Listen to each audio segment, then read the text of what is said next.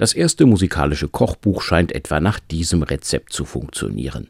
Man nehme einen russischen Opernstar, dazu zehn Metropolen mit Opernhäusern in Europa und den USA, außerdem 29 Rezepte, eingerührt in einen biografisch plaudernden Textteig, abgeschmeckt mit einer persönlichen Note, Dazu einen kräftigen Schuss Hochglanzfotos aus der Konserve und eine feine Prise Glanz und Glamour.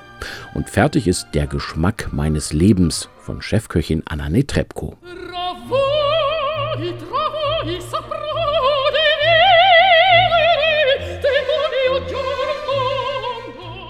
Im September 1995 feierte ich an der San Francisco Opera mein US-Debüt.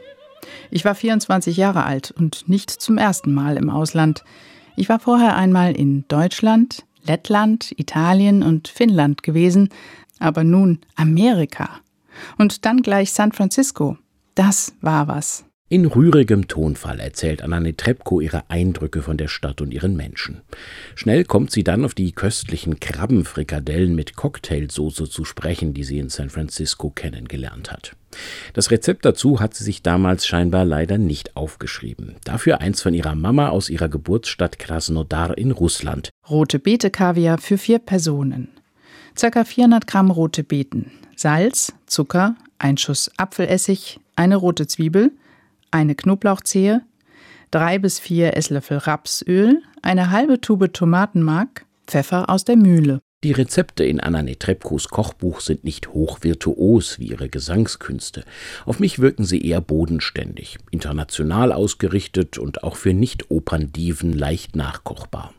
Dazu erzählt mir die Starsopranistin manche unterhaltsame Anekdote aus ihrem Leben. Und ich darf mich durch ausführliche Listen durchbeißen, wo jede Opernproduktion mit ihr nach Städten geordnet aufgeführt ist. Aber um die Musik selbst geht es hier ansonsten leider etwas zu wenig für meinen Geschmack.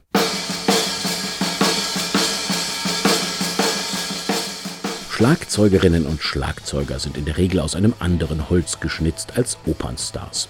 Sie stehen selten am vorderen Rand der Bühne, sie sorgen eher im Hintergrund für den Beat, der die Musik zusammenhält. Dachte sich auch Schlagzeuger Tom Schäfer und hat seine Kolleginnen und Kollegen mal nach deren Lieblingsrezepten gefragt. Herausgekommen ist das Schlagzeugerkochbuch. Eine bunte Mischung aus schlagkräftigen Gourmetrezepten und schlagfertiger Selbstironie. So etwa die würzige Knoblauchsuppe von Andreas Nowak von der Band Silbermond. Das Gute an dem Gericht ist, dass die Seitenspieler und die Vokalisten nicht mehr auf das Podest des Schlagzeugers steigen. Es gibt noch mehr schöne Beispiele von echtem Schlagzeugerhumor, schlicht Spaghetti mit Pesto etwa. Dazu kommt aber auch Anregendes wie etwa ein indisches Fischcurry von Carola Gray oder der Schokoausbruch mit Whisky-Absturz als Dessert von Sebastian Captain Schmidt von der Formation Jazzbesteck. Er schreibt dazu: Das ist der beste Schokonachtisch, den es gibt. Und ich habe sie alle gehabt. Kleine Schokokuchen, innen noch heiß und flüssig, serviert mit einem Schaum, mit Whisky drin. Eine tolle Kombi, vor allem an kalten Tagen. Viele kleine Schritte, aber ein einfaches Rezept.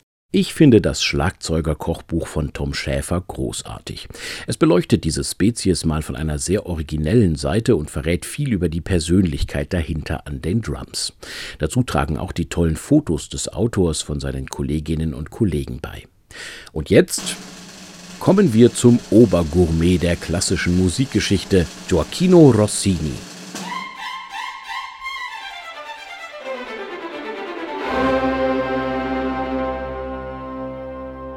Die große musikalische Schlemmer-Soiree war indessen den Samstagen vorbehalten, wo Rossini sein Haus einer kleinen Schar von zwölf bis sechzehn handverlesenen Gästen öffnete.